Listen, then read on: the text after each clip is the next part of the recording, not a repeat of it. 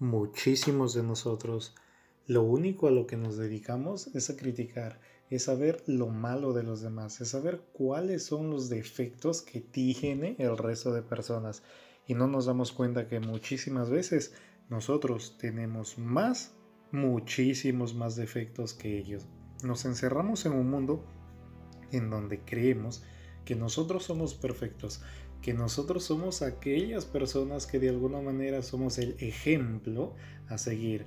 Y pues lo único que lanzamos es dardos, dardos de ira, dardos de cólera, dardos de veneno.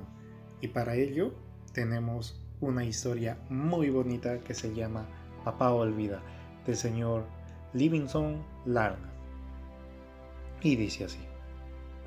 Escucha hijo, voy a decirte esto mientras duermes una manecita metida bajo la mejilla y los rubios rizos pegados a tu frente humedecida.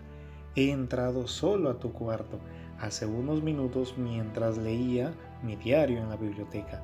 Sentía una ola de remordimiento que me ahogaba. Culpable, vine junto a tu cama. Esto es lo que pensaba, hijo. Me enojé contigo.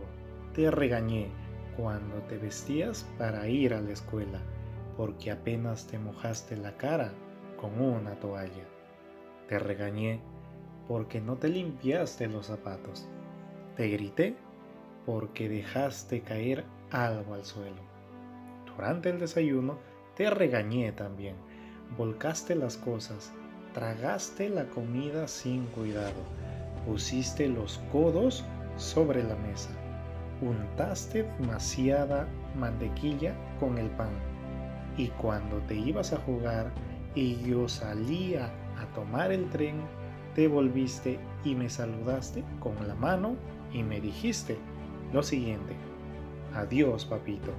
Y yo fruncí entreceño y te respondí, ten erguidos los hombros.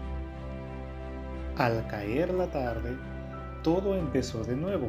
Al acercarme a casa, te vi, de rodillas, jugando en la calle Tenías agujeros en las medias.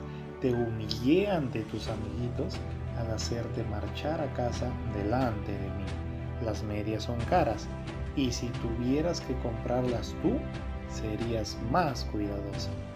Pensar, hijo, que es un padre diga eso. ¿Recuerdas más tarde cuando yo leí en la biblioteca y entraste tímidamente con una mirada de perseguido? Cuando levanté la vista del diario, impaciente por la interrupción, vacilaste en la puerta. ¿Qué quieres ahora? Te dije bruscamente. Nada, respondiste, pero te lanzaste en tempestuosa carrera y me echaste a los brazos el cuello y me besaste.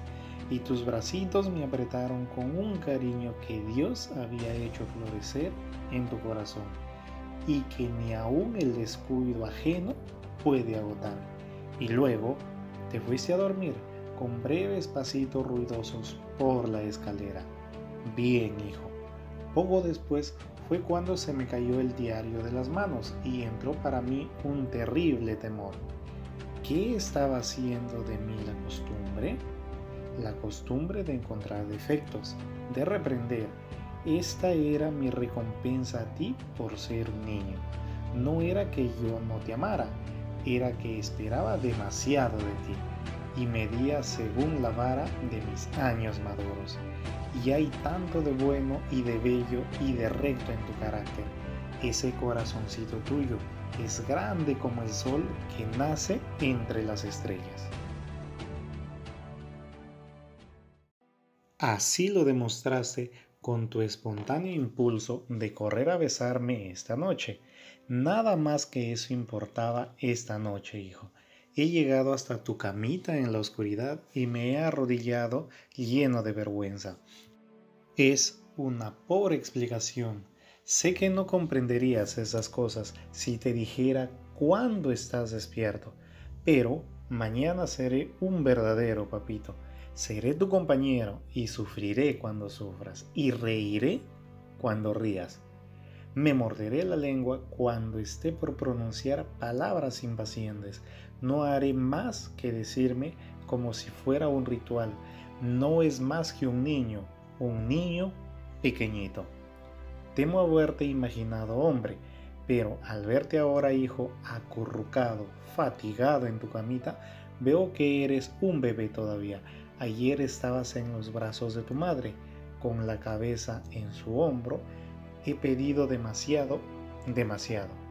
Y es que, imagínense, en lugar de censurar a las personas, tratemos de comprenderlas, tratemos de ver qué es lo que tiene para nosotros.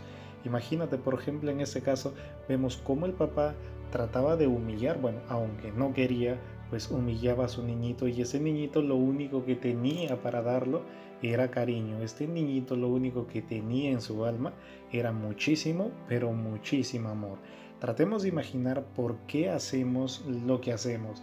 Y es que date cuenta, hay veces en las cuales cuando nosotros actuamos solo por impulso, no nos damos cuenta realmente de cuál es el impacto de nuestras palabras, no nos damos cuenta de cuál es el impacto que va a hacer o que va a repercutir en los demás.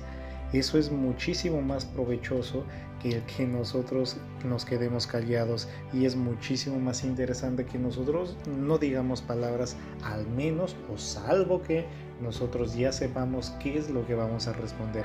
No hables por impulso, no hables porque de alguna manera quizá te fue mal en el día, no hables porque quizá tú te peleaste con alguien o tú tuviste algún encontrón con alguien. Y eso es algo que muchísimas veces nos pasa. No sé si les ha pasado, por ejemplo, que imagínate tú, por ejemplo, te molestas con tu enamorada o con tu esposa y, por ejemplo, eh, qué sé yo, te habla tu mamá, te habla tu papá, te habla un hermano, te habla un amigo y pues lo que haces tú es de alguna manera empezar a gritar o empezar a contestarlo de mala forma, ¿cierto?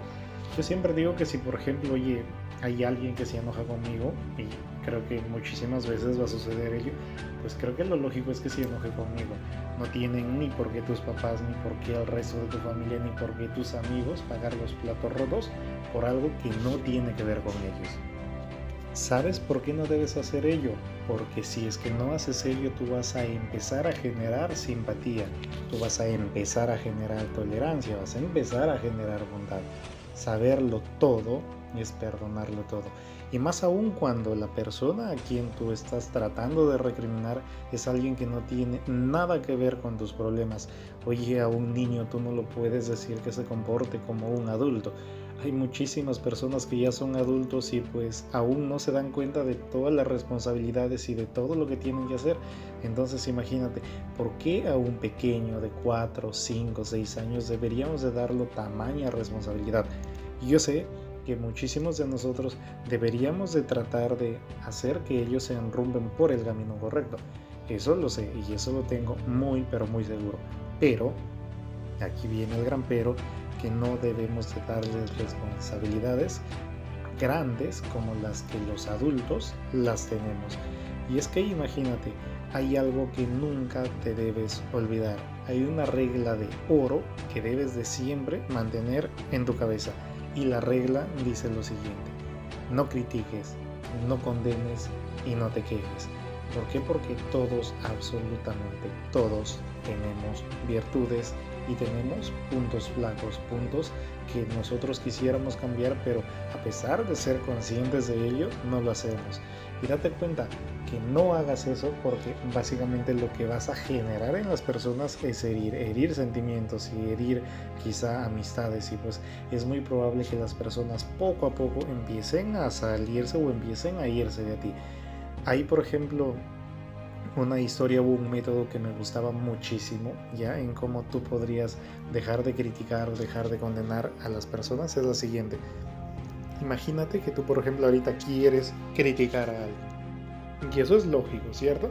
¿Por qué? Porque creo que de alguna manera estamos precondicionados o ya nacemos con eso. Pues lo que tú deberías de hacer es, imagínate, tú quieres criticarme a mí, oye, escríbelo en un papel, ¿no? Escríbelo. Mira, ¿sabes qué? Este, esto, esto, esto, esto, esto, esto, esto, pienso de ti. Pero luego de eso, lee todo lo que has, lo que has escrito. ¿Por qué? Porque así tú te vas a poder dar una manera o una imagen de cuánto es el impacto que tú podrías causar con esas palabras. Pues si luego de leerlo te das cuenta que el impacto o ese impacto no es negativo, pues se lo puedes decir. Pero si es que es negativo, yo te sugiero que en el caso de que tengas que decir algo alguna persona, pues simple y llanamente trates de medir tus palabras. Oye, yo te puedo decir a ti que, por ejemplo, no estás limpiando tu cuarto o de alguna manera que tu cuarto está sucio, pero no necesariamente es la forma correcta, si me dejo entender. Eh, me gusta la manera en cómo, por ejemplo, tú puedes decirlo en el caso de, imagínate, tú tengas tus niños, oye decirlo, mira, sabes que, por ejemplo, Pedrito o Juan, em, ¿qué te parece si es que los dos en este momento nos ponemos a limpiar tu cuarto? Si me dejo entender, cosas así, pero imagínate cuál es el impacto que tú vas a tener en ese niño o en esa persona si dices, oye, tú eres un cochino, tu cuarto está mugroso, si me dejo entender. Eso, nunca olviden la regla. No critiques, no juzgues, no condenes, pero tampoco te quejes de nada. Esto ha sido todo por el episodio de hoy. Cuéntales a tus amigos y cuéntales a tus familiares que sin sentido y con razón existe. Por favor, me encantaría que puedas dejarme tu like, me encantaría que puedas suscribirte a este podcast y nunca te olvides de encontrar tu límite y superarlo, que de eso se trata la vida. Conmigo será hasta una nueva oportunidad y bye bye.